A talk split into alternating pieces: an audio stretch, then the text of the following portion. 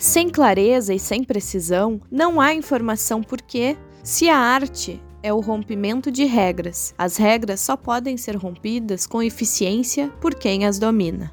Paulo Coimbra Guedes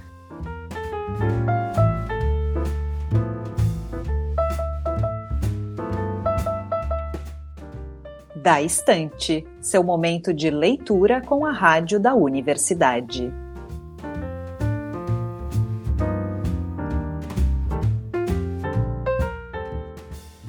Olá, queridos ouvintes, aqui Liz de Bortoli chegando com mais uma leitura de textos produzidos por estudantes do Instituto de Letras da URGS. Hoje ouvimos A Natureza do Fogo, de Eduardo Mendes, na voz do próprio autor. O texto faz uma reflexão sobre a masculinidade a partir do fogo e foi escrito quando Eduardo estava no segundo semestre do bacharelado em letras com ênfase em espanhol.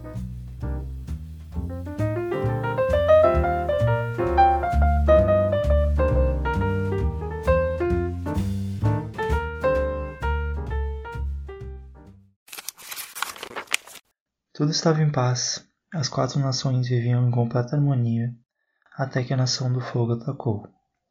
Esse era o enredo do meu desenho favorito quando eu era criança.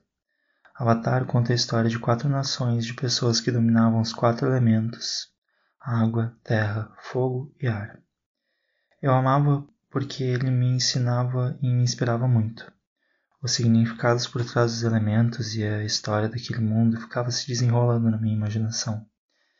Eu gostava de me colocar no lugar dos personagens da história, lutando contra os exércitos da Nação do Fogo e tentando ajudar o Avatar, que dominava os quatro elementos, a encontrar seus mestres e restaurar o equilíbrio do mundo.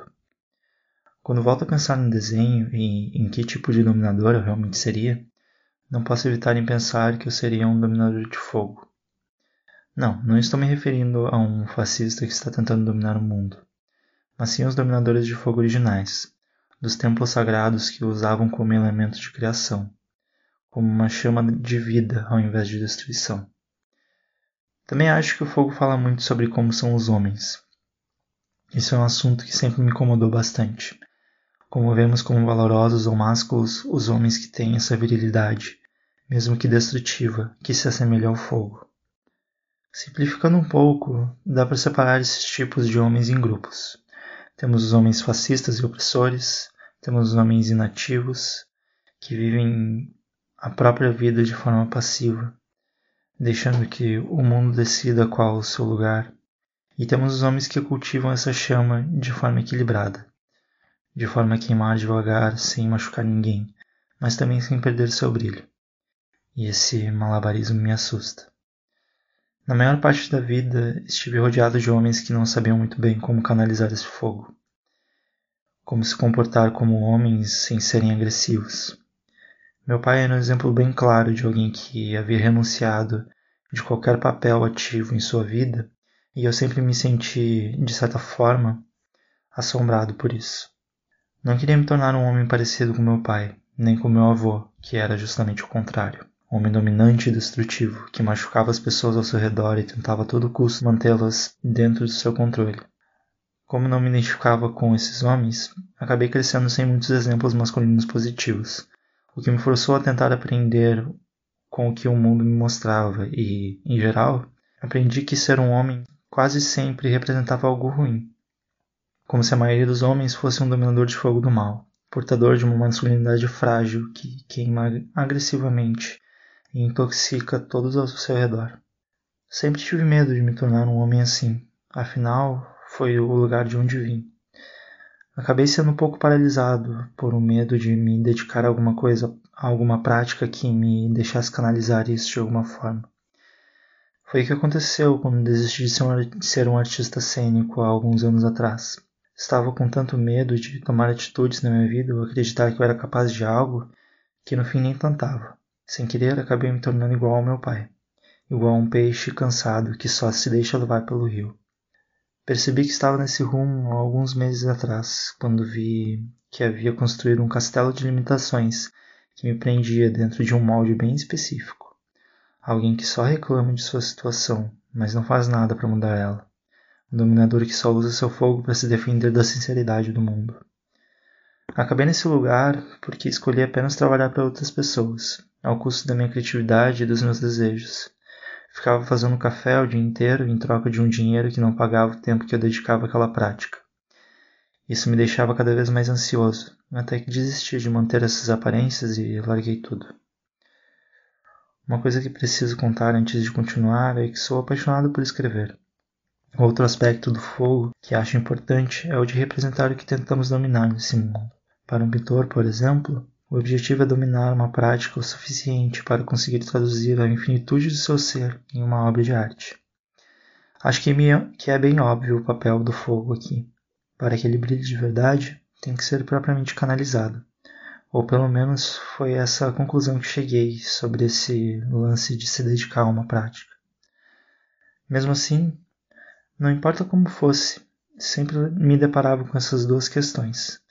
O que significa realmente ser um homem? E o que eu faço para estar satisfeito com o caminho que estou trilhando? Para responder a primeira pergunta fácil na teoria, mas extremamente difícil na prática. Acho que ser um homem tem a ver com maturidade, a capacidade de agir com responsabilidade, atenção e cuidado. Não necessariamente com virilidade ou agressividade.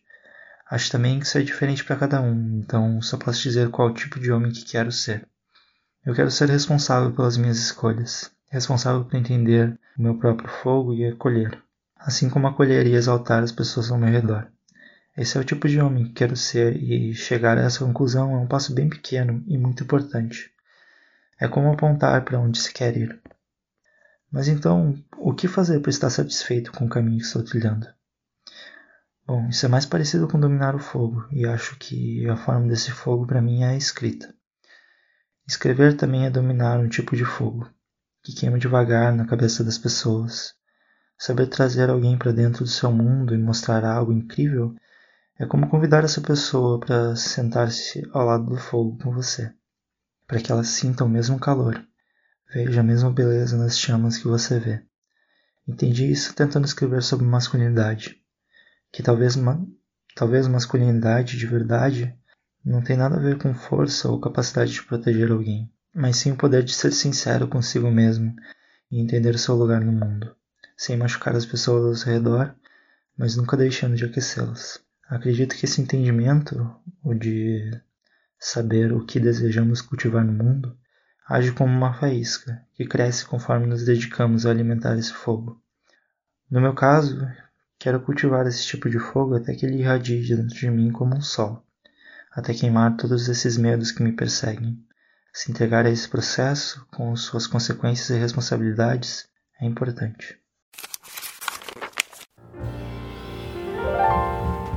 Neste programa trabalharam Liz de Bortoli, Mariana Sirena e Júlia Córdova.